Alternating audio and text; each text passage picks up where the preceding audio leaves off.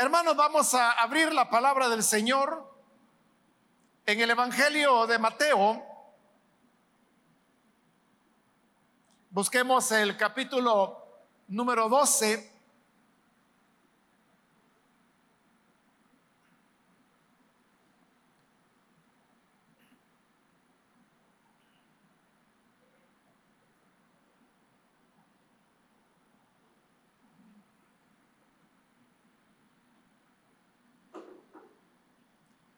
Dice la palabra de Dios en el Evangelio de Mateo capítulo 12, versículo 1 en adelante.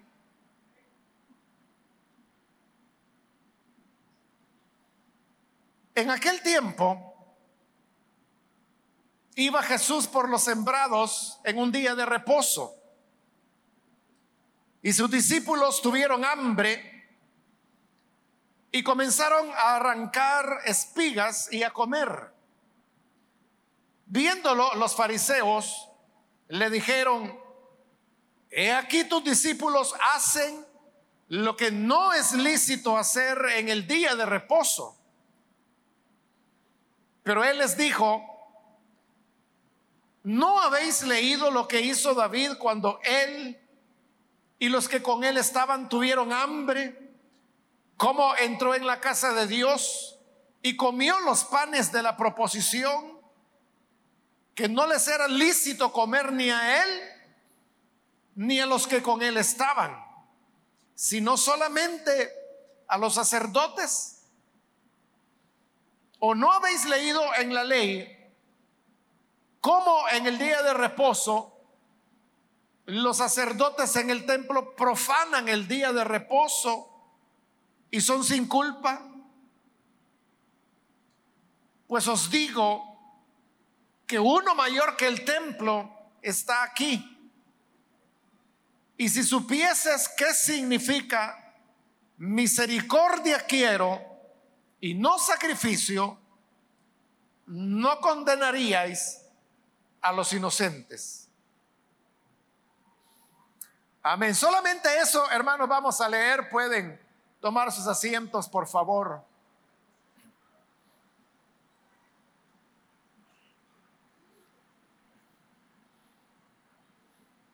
Hermanos, hemos leído este relato que nos habla de cómo el Señor Jesús iba con sus discípulos entre los campos que estaban sembrados. Esto ocurrió un día de reposo. Y sucedió que los discípulos tenían mucha hambre, de tal manera de que, dado que a los lados ya el trigo había crecido y había dado las espigas, ellos comenzaron a cortarlas con el propósito de poder comer el grano que, que sacaban de las espigas al restregarlas en sus manos. Esto, por un lado, hermanos, nos habla de el apetito que los discípulos tenían. Pues usted sabe que no es muy agradable comer granos crudos. No es agradable comer frijol crudo o maíz crudo. Tampoco es agradable comer trigo crudo. Pero eso habla de la necesidad que ellos tenían. Pero los fariseos, que siempre andaban cerca del Señor, no tanto para escucharlo, sino que para ver en qué fallaba, observaron cómo los discípulos del Señor hacían eso de arrancar las espigas para comer de ellas. Entonces ellos vieron en eso una falta. La falta no era que estuvieran arrancando espigas, porque de hecho eso estaba normado por la ley de Moisés, que le decía a los propietarios de las tierras que ellos deberían dejar algunas espigas, incluso cuando cosechaban no tenían que recoger todas, todas las espigas, sino que tenían que dejar algunas para que los pobres pudieran llegar, recogerlas y de esa manera tener algo de sustento. El problema no era que los discípulos estuvieran arrancando las espigas que eran ajenas, obviamente, porque como le digo, eso era permitido por la ley. El problema era que lo que ellos estaban haciendo, los fariseos lo consideraban que era cosechar, porque estaban arrancando las espigas y las arrancaban para comerlas. Entonces, aquí la gran pregunta que podemos hacernos es, ¿de verdad lo que los discípulos estaban haciendo era levantar una cosecha? Y como cosechar eso era trabajo, era trabajar. Y era el día del reposo, día sábado, cuando no se podía trabajar menos cosechar. Pero entonces le decía, la pregunta es, ¿de verdad eso era cosechar? Es decir, que cualquier persona que cortara una espiga, que quizás no la hiciera para comer, sino que la cortara para verla, eso también era cosechar. ¿En qué punto había la diferencia o se podía establecer la diferencia entre simplemente cortar espigas por cualquier razón o cortarlas ya como parte de una cosecha. Porque los discípulos del Señor no estaban contratados por el dueño de la propiedad para decir que estuvieran cosechando. Lo que ellos arrancaban no era una cosecha propiamente dicha, sino que era, hermano, como que si usted fuera por el campo y andando por el campo se encuentra, por ejemplo, con un árbol, un naranjo, y viene usted y corta una naranja, le quita la cáscara y, se la come. Eso que hizo es cosechar las naranjas. O cosechar significa que usted se dedica a cortar todas las naranjas que ese árbol ha dado. ¿Cuál es la diferencia? Lo mismo era con el tema del trigo. Uno podría preguntar, cortar una, espiga, ¿era cosechar o no era cosechar? Y si eran dos espigas, ¿ya era cosecha o todavía no? Y si eran tres espigas, entonces uno podría ir sumando. Pero luego, ¿quién es la persona autorizada para decir a partir de tantas espigas ya es cosecha? Menos de eso no es cosecha. ¿Quién puede establecer eso? Y el otro tema, cosechar es cuando usted ha sido contratado para levantar la cosecha o cosechar es, como los fariseos decían, simplemente el hecho de cortar una espiga. Entonces se entraba, hermanos, en un campo de mucho tecnicismo, donde había eh, mucho que especular, como se dice popularmente, mucha tela que cortar para poder llegar a una definición y, poder decir algo definitivo. Pero para los fariseos, ellos se consideraban autorizados para decir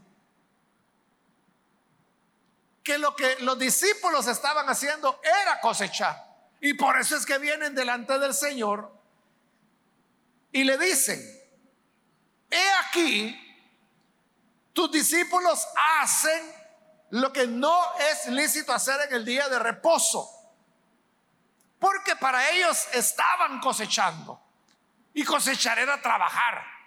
Por lo tanto, eso no se podía hacer en el día de reposo, porque el nombre lo dice, era un día para reposar, no para trabajar, no para levantar cosechas. Entonces van y le dicen definitivamente al Señor, lo que tus discípulos hacen no es lícito, no es autorizado por la ley hacerlo en el día de reposo. Ante esto, el Señor Jesús viene y le responde con otros pasajes también de la Escritura. Pasajes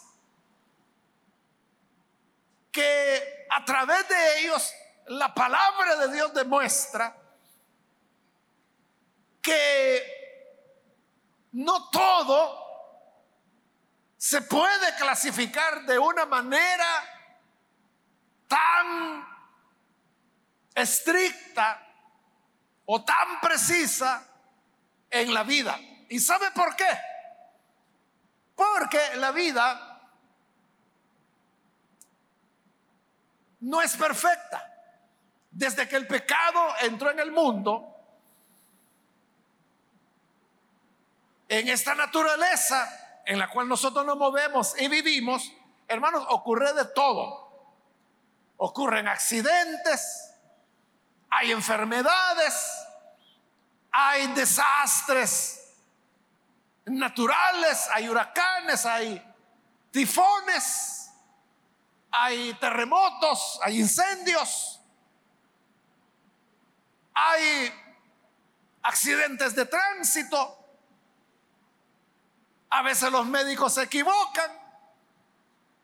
Las personas se agravan en su salud por un mal diagnóstico.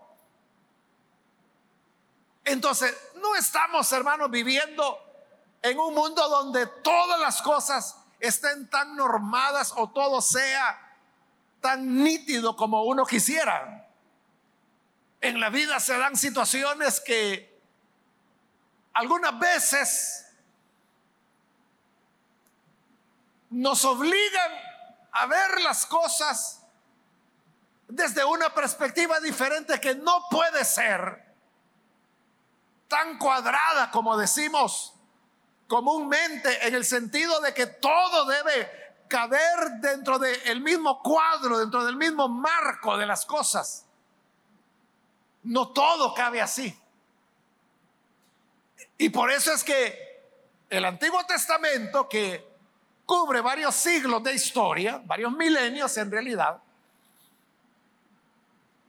recogía relatos que mostraban que la vida no era tan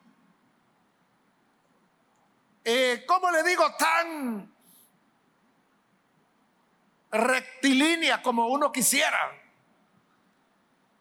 Y Jesús les pone un ejemplo.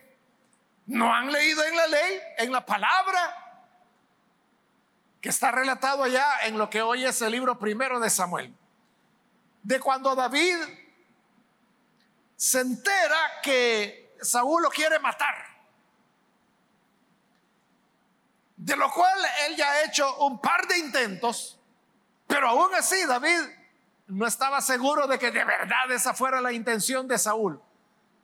Pero finalmente él se asegura y sabe que de verdad Saúl lo quiere matar. Entonces él tiene que huir. Y no tiene tiempo para escapar. Entonces simplemente huye sin nada, sin provisiones, ni siquiera tuvo tiempo de tomar una espada. Salió, como decimos, con lo que tenía puesto. Y en esa huida, él no sabía a dónde iba a ir, cómo iba a sobrevivir, cuánto tiempo iba a durar eso. Entonces, como no tenía que comer nada, porque no le había quedado tiempo, decide ir al lugar donde estaba el arca del Señor y donde por la misma razón estaban los sacerdotes. Entonces llega David y saluda al sacerdote. El sacerdote se sorprende y le dice, David, qué bueno que andas por acá. Y viene David y le dice, mira, fíjate que voy en una encomienda que debo ir a hacer ya, pronto. pero no tuve tiempo de tomar alimentos. ¿No tienes tú algo que nos des? Porque David no iba solo, iba con algunos de sus hombres. ¿No tienes algún alimento que nos des? Y el sacerdote le dice, no, le dice, recuerde que los sacerdotes, ellos no, no trabajaban las tierras, no trabajaban en labores agrícolas o de pesca o de comercio, que era la forma como la gente se ganaba en la vida. Ellos vivían de las ofrendas que el pueblo daba para el Señor. Y entonces le dice, mira David, no, aquí no tenemos alimentos. Lo único que hay, le dice, son los panes, los panes sagrados. Esto de los panes sagrados es algo que siglos antes Dios había establecido a través de Moisés. Porque delante del arca había una mesa que era de madera, pero forrada de oro. Y la ley decía que todos los días había que poner 12 panes sobre la mesa, uno por cada tribu de Israel. Y permanecían ahí durante el día. Al día siguiente quitaban esos panes y ponían otros 12 panes frescos. Y así, cada día los iban cambiando.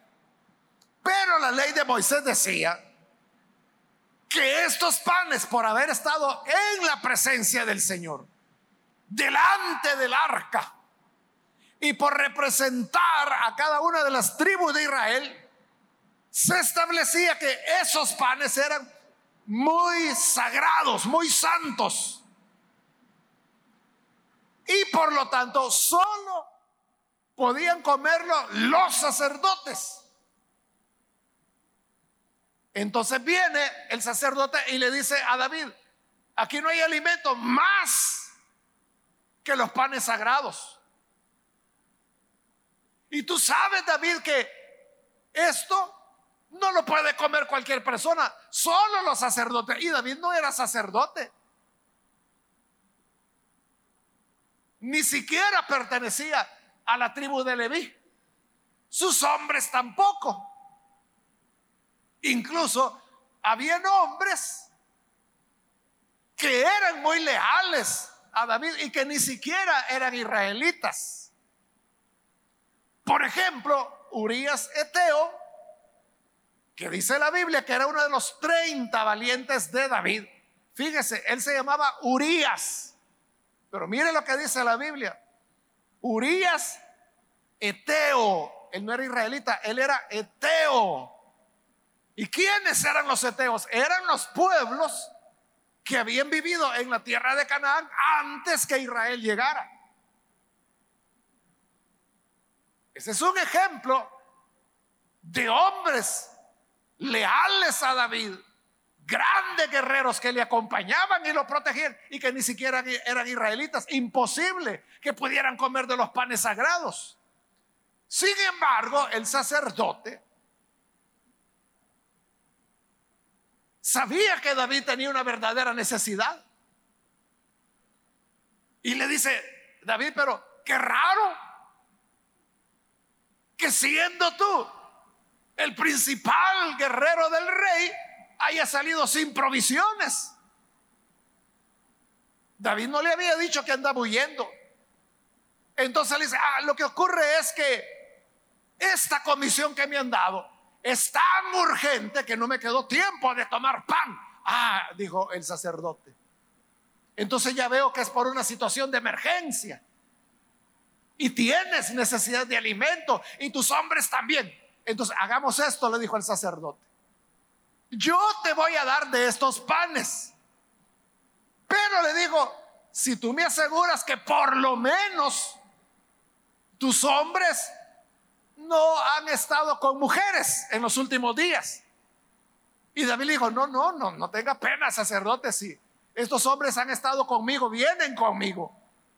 Estoy seguro que ninguno de ellos ha estado con ninguna mujer y le dio los panes. Y David comió de los panes y sus hombres comieron de los panes. ¿Y qué pasó? Nada. Dios no los mató. No les ocurrió nada. ¿Por qué razón, hermanos? Por lo que yo le estaba diciendo. Que la vida presenta situaciones como esa en la que David se encontraba. Era una situación de emergencia. Hay emergencias en la vida. La vida no siempre estará todo en su lugar. No siempre las cosas marcharán como uno quisiera. La vida tiene sorpresas, la vida tiene cosas que uno no esperaba que ocurrieran y sin embargo ocurren.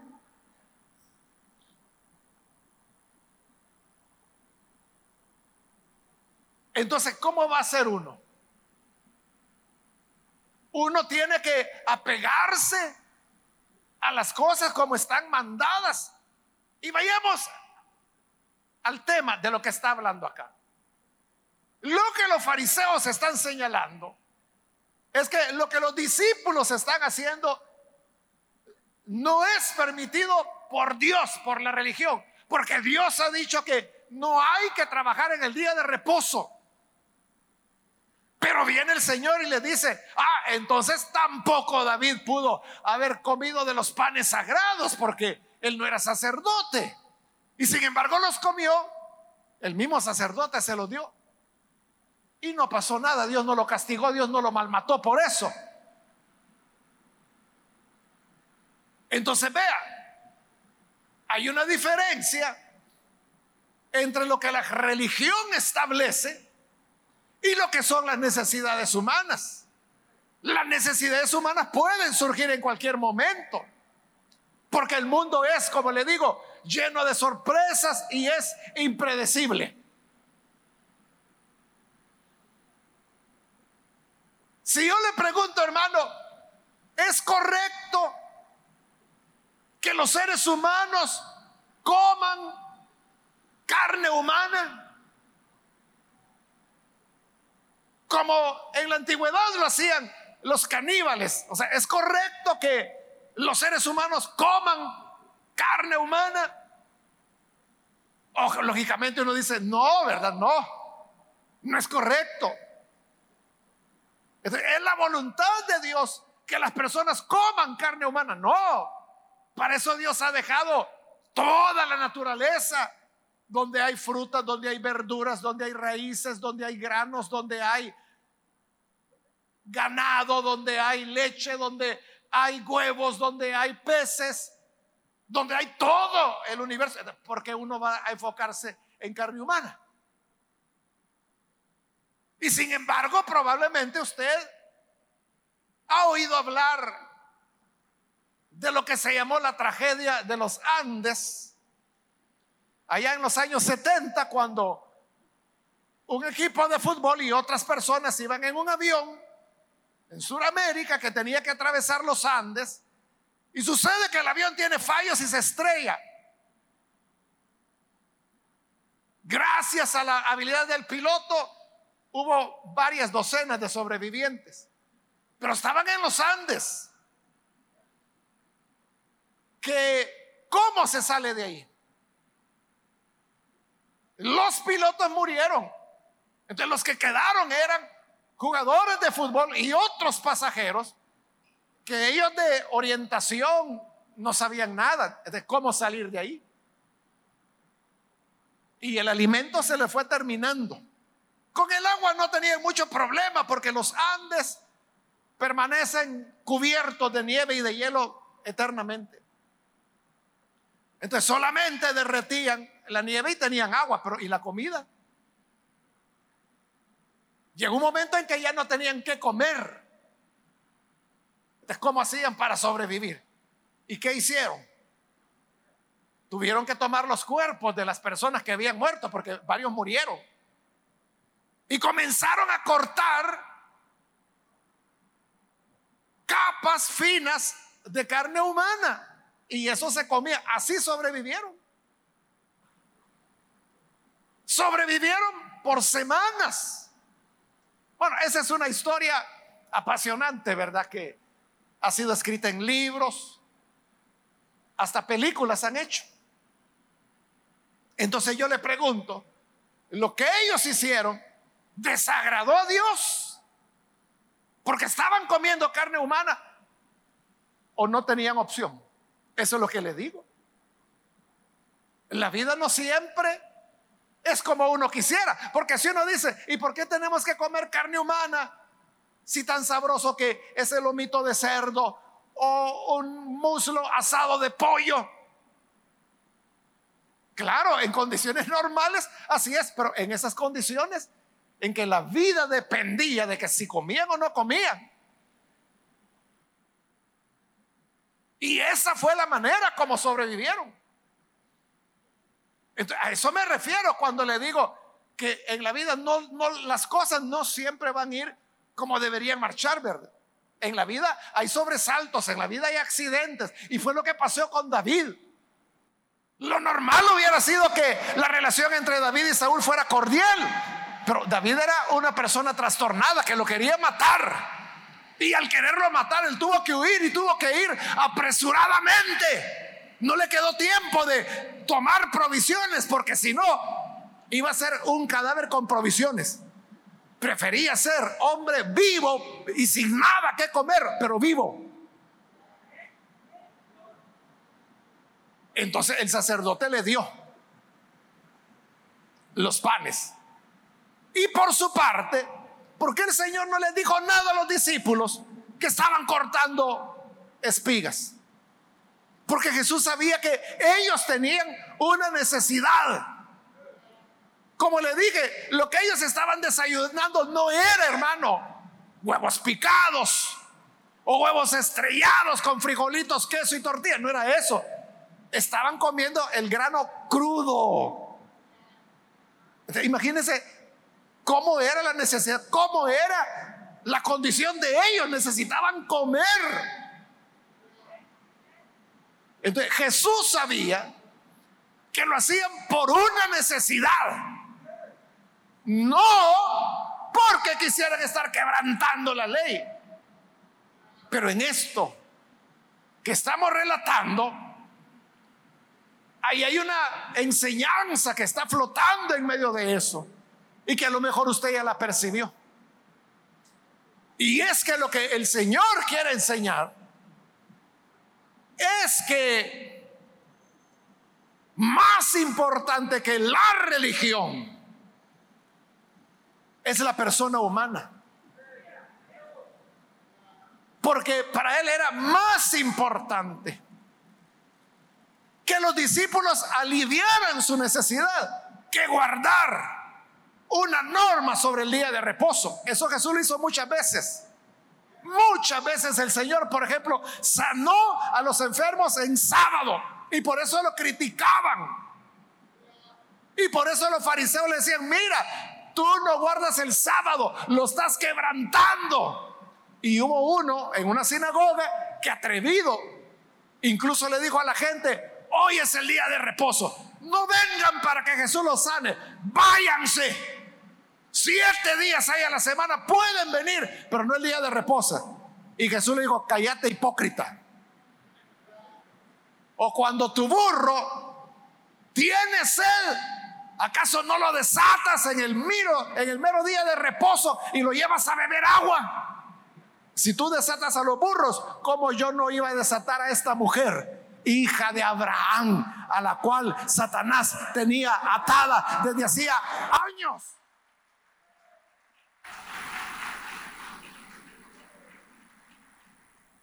Jesús no está diciendo que lo que Él hace no es quebrantar el sábado. Lo que está diciendo es, yo lo quebranto igual que tú, solo que tú lo haces por un burro. Yo lo hago por una mujer, por un ser humano. Esa es la clave, hermanos. Por eso yo extendí la lectura hasta el versículo 7, porque ahí es donde el Señor lo dice con claridad. si supieran lo que significa, misericordia quiero y no sacrificio, no condenarían a los inocentes. Ahí el Señor está citando palabras de Isaías, quien dijo, misericordia quiero y no sacrificio. Los sacrificios eran los ordenados por la religión. Pero yo digo, yo no quiero sacrificios. En los profetas del Antiguo Testamento varias veces el Señor decía, ya no quiero que vengan a hacer sus ayunos. Ya no quiero que vengan a llorar delante de mí. Lo que quiero es que partan el pan con el hambriento. Ese es el ayuno que quiero que hagan, dijo el Señor. Que vayan y liberten a los apresados, a los encadenados. Misericordia quiero, no sacrificios. El Señor no está interesado en que uno le lleve ayunos, vigilias y no sé qué cosas la gente podría inventar. Dios dice, no, yo no quiero sacrificios. Yo lo que quiero es misericordia. Que tengan misericordia hacia las personas necesitadas. Eso es lo que los fariseos no tenían. Porque están condenando a los discípulos del Señor por querer satisfacer su necesidad. Por eso dice, si ustedes entendieran lo que la escritura dice, misericordia quiero, no sacrificio, no condenarían a los inocentes. Lo que les está diciendo es, mis discípulos son inocentes. Ellos no le están haciendo daño a nadie con tomar de las espigas, con comer de ellas, solo están satisfaciendo una necesidad que tienen. Son inocentes, no los condenen. Entonces lo que el Señor quería era colocar la misericordia por arriba de la religión. El problema, hermanos, es que uno se vuelve fariseo y uno entonces adopta las formas de la religión y uno quiere que la gente actúe con esa religión a rajatabla, porque así es y así debe ser. Y ahí están midiendo a la gente, midiendo a la gente, midiendo a la gente con su religión y no ven la necesidad de esas personas. Y como no ven la necesidad, no pueden ser compasivos con ellos. Y por eso es que los condenan. Porque dicen, no estuvo bien, porque la religión dice tal cosa, porque nosotros no acostumbramos tal otra, porque esto, porque lo otro. Entonces condenan al ser humano por defender la religión. Hace años atrás, décadas atrás, hermano, no fue muy conocido, pero aquí en El Salvador ocurrió que un hombre tuvo un accidente. Lo llevaron al hospital de emergencia. Y él necesitaba una intervención quirúrgica para poderle salvar la vida. Y eso incluía que tenían que hacerle transfusión de sangre porque había tenido hemorragia, había perdido mucha sangre para poderlo intervenir, debían hacerle una transfusión de sangre.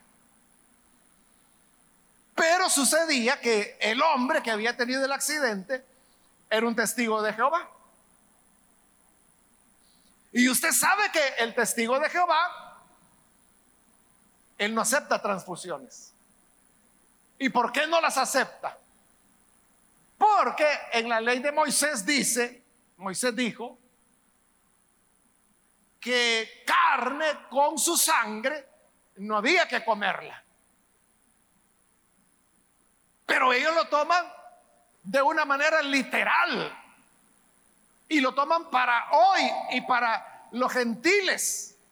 Porque la ley de Moisés fue dada para Israel y para un periodo específico antes que la gracia del Señor se manifestara. Y por otro lado, ellos dicen que una transfusión de sangre es comer sangre. Pero otra vez, ¿verdad? Ahí hay mucha tela que cortar. ¿De verdad? Una transfusión es comer sangre. Es lo mismo. Ellos dicen que sí. Pero es igual, ¿verdad? Que los fariseos que están diciendo eh, que cortar espigas, no como cosecha, era cosechar. Pero ellos no estaban cosechando. por eso yo le decía, ahí hay mucha tela que cortar. Muchos puntos grises que uno no sabe una cosa ni la otra. Igual sucede con los testigos de Jehová. O sea, ellos no se han enterado que la ley, el mismo Dios dijo, este es mi pacto entre mi pueblo y yo. Y cuando dijo pueblo se refería a Israel. Para ellos fue la ley, no para los gentiles. Segundo, o ya ni para Israel es. Porque el Señor dijo, ni una tilde, ni una jota se quitará de la ley hasta que todo sea cumplido. Y él vino a cumplir la ley. Cumplida, la abrogó totalmente. O sea, hoy ya no es para nadie, ni para Israel siquiera. Y el otro elemento, en verdad, recibir una transfusión es comer sangre o es una cosa diferente. Bueno, volviendo al tema, los médicos dijeron, tenemos que hacer la transfusión, pero pronto llegó la familia. Y obviamente usted sabe, cuando alguien sabe que un familiar ha tenido un accidente, lo que quiere saber, entonces la familia llegó preguntando qué pasó y los médicos salieron y dijeron, ah, eh, tuvo un accidente, está mal, tenemos que hacerle una cirugía, pero tenemos que hacerle una transfusión de sangre. Y la familia, no, eran testigos de Jehová también. No, no puede hacerlo. Pero mire, si no se la hacemos, él no va a sobrevivir. No, no puede hacerle. Entonces, ¿qué hacía el médico? ¿Lo dejaba morir o le hacía la transfusión de sangre? Entonces, los médicos tomaron la decisión de no hacerle caso a la familia, le hicieron la transfusión de sangre, lo intervinieron y el hombre sobrevivió. Cuando el hombre sobrevivió, se enteró, porque en todo eso él había estado inconsciente. Días después, cuando recobró la conciencia y convaleció de su accidente, de su operación, se enteró de que los médicos que le habían salvado la vida se la habían salvado porque le habían hecho una transfusión de sangre. Pero eso su religión no se lo permitía. ¿Y qué cree que hizo él? Los demandó. Los demandó judicialmente. Y obviamente cuando los médicos se vieron demandados, ellos también pudieron sus médicos, perdón, sus abogados. Y comenzaron a argumentar, nosotros lo que hicimos fue cumplir nuestra responsabilidad médica como profesionales teníamos que salvarlo y lo salvamos. Ahí está el hombre. Está tan bien que hasta demandándonos está. Y oiga, hermano, esto llegó a, una, a un juez, a una cámara, no, no sabría decirle, no conozco los datos. Y viene el juez y falla a favor de los médicos. Los médicos hicieron bien, si no el hombre muerto estuviera. Pero aquellos no estaban satisfechos y apelaron a la instancia superior. Y en esa instancia superior, los jueces o la jueza, no sé qué habrá sido, otra vez falla a favor del médico. El médico hizo lo correcto, no la familia, que querían prácticamente que se muriera su familia. No estuvieron satisfechos, apelaron a la siguiente instancia. Para no hacer larga la historia, fueron apelando, apelando, apelando, y eso fue subiendo, subiendo, llegó a la Corte Suprema de Justicia, que, que es el máximo tribunal. Y entonces llega el abogado y presenta delante de la de la Corte Suprema de Justicia la demanda en contra de los médicos porque habían violado la libertad de conciencia del hombre al haberle puesto una transfusión de sangre contra sus principios religiosos. ¿Y sabe qué pasó? Eso le digo, fue hace décadas. La Corte Suprema de Justicia falló a favor de, del religioso. Y le dijo, sí, violaron su, su libertad de conciencia.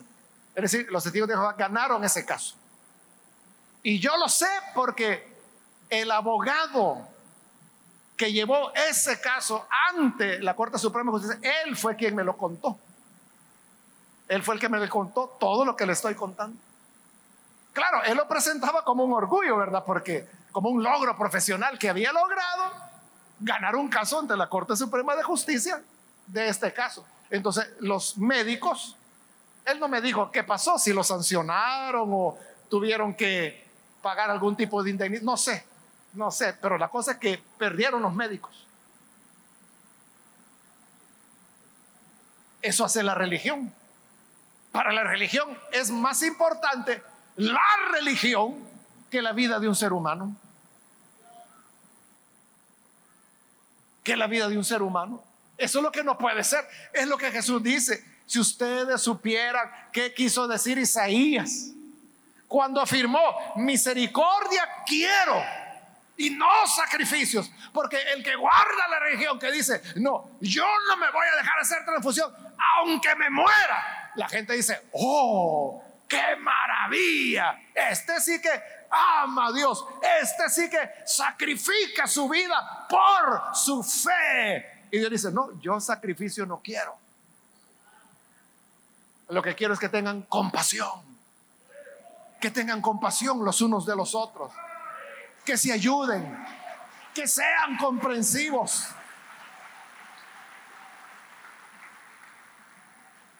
Hace también años, hermanos, hace también años, un hermano cometió una falla, una falla moral. Yo hablé con él, hablé con su esposa, y él me dijo, sí, hermano, es cierto, me arrepiento, yo le he pedido aquí perdón a mi esposa porque ella estaba al lado, me he reconciliado con el Señor y, y yo quiero seguir adelante. Entonces, y hermana, le dije, ¿y usted verdaderamente lo ha perdonado? Sí, me dice. Yo entiendo de que todos somos humanos, hoy falló, pero yo lo amo. Entonces él se ha arrepentido, me pidió perdón, me ha dicho que esto no vuelve a ocurrir, así que yo estoy dispuesta a seguir adelante. Ah, bueno, sigan adelante. Y los hermanos siguieron en la iglesia, ellos habían tenido privilegios. Y en un tiempo, hermanos, relativamente corto, diría yo, yo dije, hermanos, ya pueden volver a sus privilegios, porque se habían dado todas estas condiciones que le he mencionado. Y volvieron a sus privilegios. Cuando la gente, cuando la gente vio de que ellos estaban, de, habían tenido un, tiempo de que no habían estado en los privilegios, pero ellos sentían de que no era suficiente tiempo. Hermano, comenzaron a criticar, no a ellos, a mí. Porque, ¿y cómo es eso? Si él cometió una falla, si él la confesó, ¿y cómo es de que hoy ya otra vez, tan pronto tiene su... Y no había sido tan pronto, hermano, había pasado meses en que ellos no habían tenido privilegio. Hermano, eso fue hace como siete, ocho años más o menos. Hasta hoy todavía hay gente que mendilga eso, que dicen ¿Y por qué fue que tan pronto? Entonces yo podría responder, si supieran lo que significa, misericordia quiero y no sacrificio, no condenarían a los inocentes.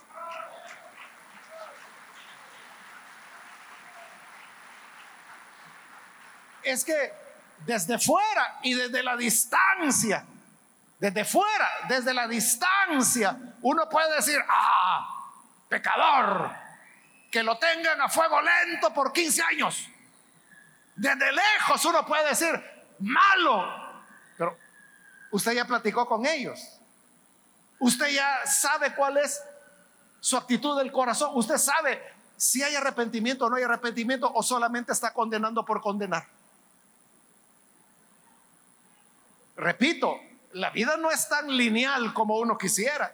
Las cosas no son tan así como decir, falló. Entonces le cae el castigo. Y ya jamás podrá hacer tal o cual cosa. Y entonces, ¿a dónde dejamos la misericordia? Y recuerde lo que Pablo dice. Si alguno ha caído, dice, es sorprendido en pecado, dice. Restáurenlo con espíritu de mansedumbre, misericordia. No sea que mañana seas tú el que caigas. Y entonces vas a querer que contigo haya misericordia. Así es, ¿verdad? Porque ¿quién es el que está inmunizado de fallar o de cometer errores?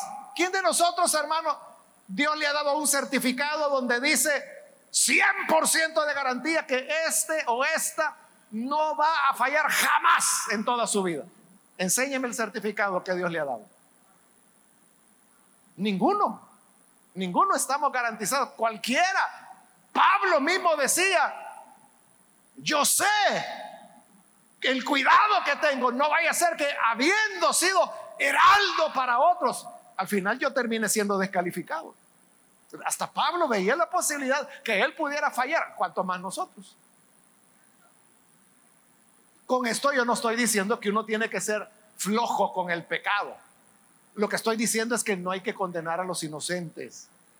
Lo que estoy diciendo es que uno tiene que conocer a las personas, platicar con ellas, escucharles y sobre eso tener misericordia.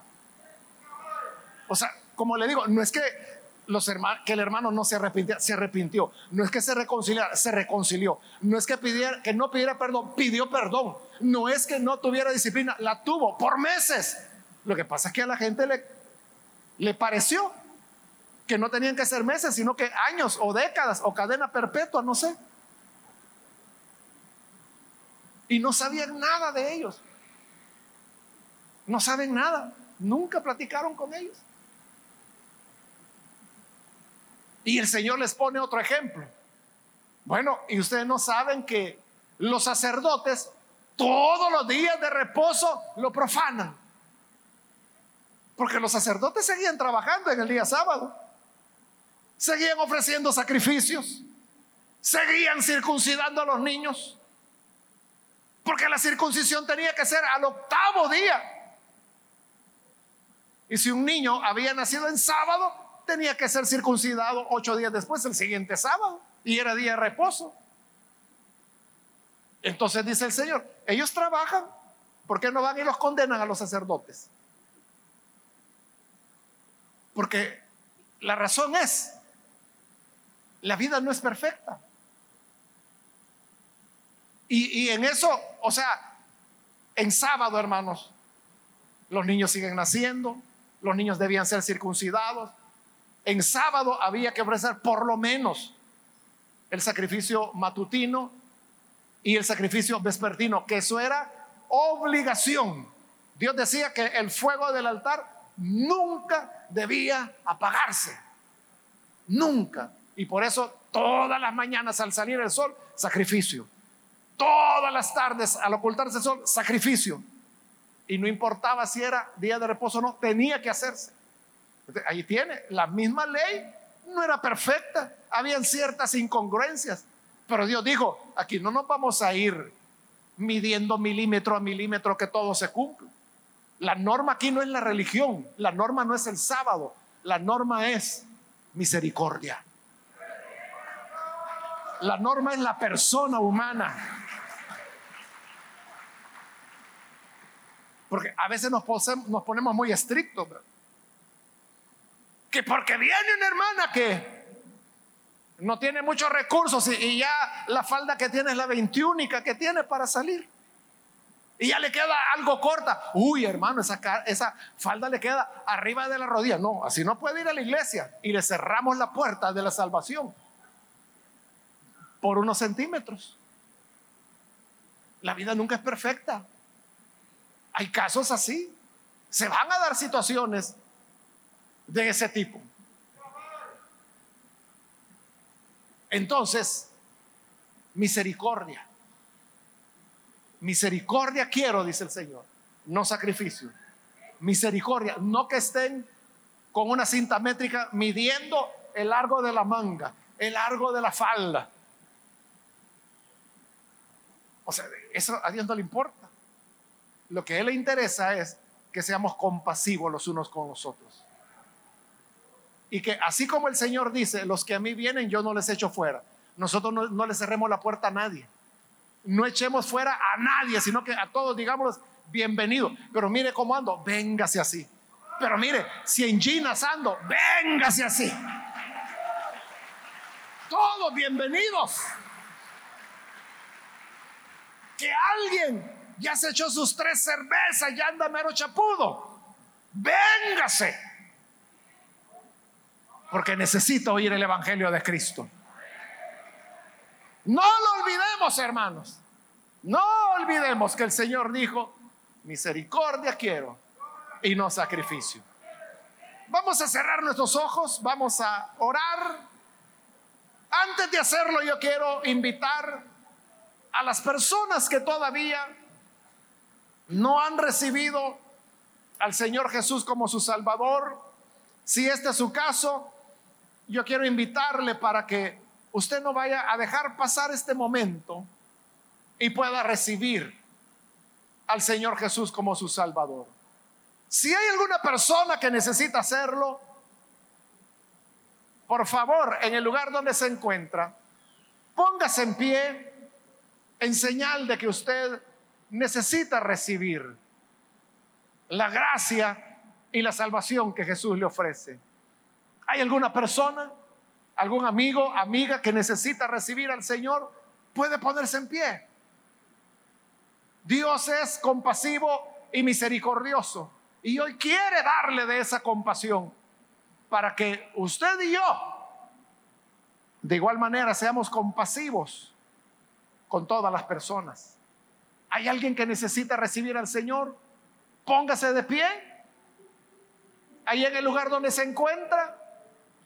Póngase de pie, queremos orar por usted. Venga hoy. Venga hoy que el Señor le está llamando. Le animo para que se acerque y que así la gracia del Señor le pueda redimir. ¿Hay alguna persona? Si está en la parte de arriba puede ponerse en pie. O si está aquí abajo, póngase en pie. Es el momento de venir al Señor. Venga, póngase en pie y vamos a orar por usted. También quiero invitar, si hay hermanos o hermanas que se han alejado del Señor, pero hoy necesita reconciliarse. Allí, en el lugar donde está, puede hacerlo puede ponerse en pie? ¿Hay alguna persona que se reconcilia con el Señor? Hoy es el momento para hacerlo. Muy bien, aquí hay una persona que lo hace, que Dios lo bendiga. Alguien más que necesita venir al Señor. Póngase en pie en este momento y vamos a orar por usted. Venga así como está. Dios no le cierra la puerta a nadie. Dios no desecha a nadie. Venga como está. Usted podrá decir, tengo muchas cosas que arreglar en mi vida, de seguro, pero eso no es un obstáculo para que usted reciba al Señor. Puede ponerse en pie y vamos a orar. Repito, ya sea que es primera vez que viene el Señor, o si usted se reconcilia, póngase en pie y vamos a orar.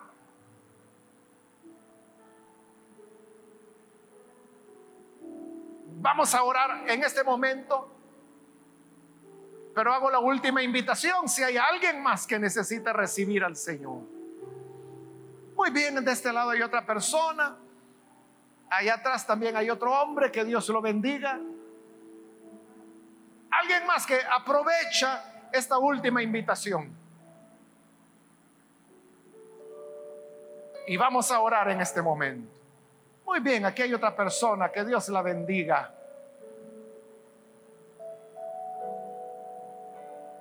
más?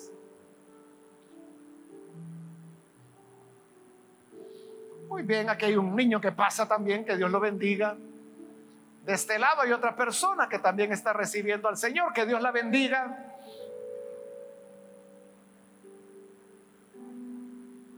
No hay nadie más que necesita venir.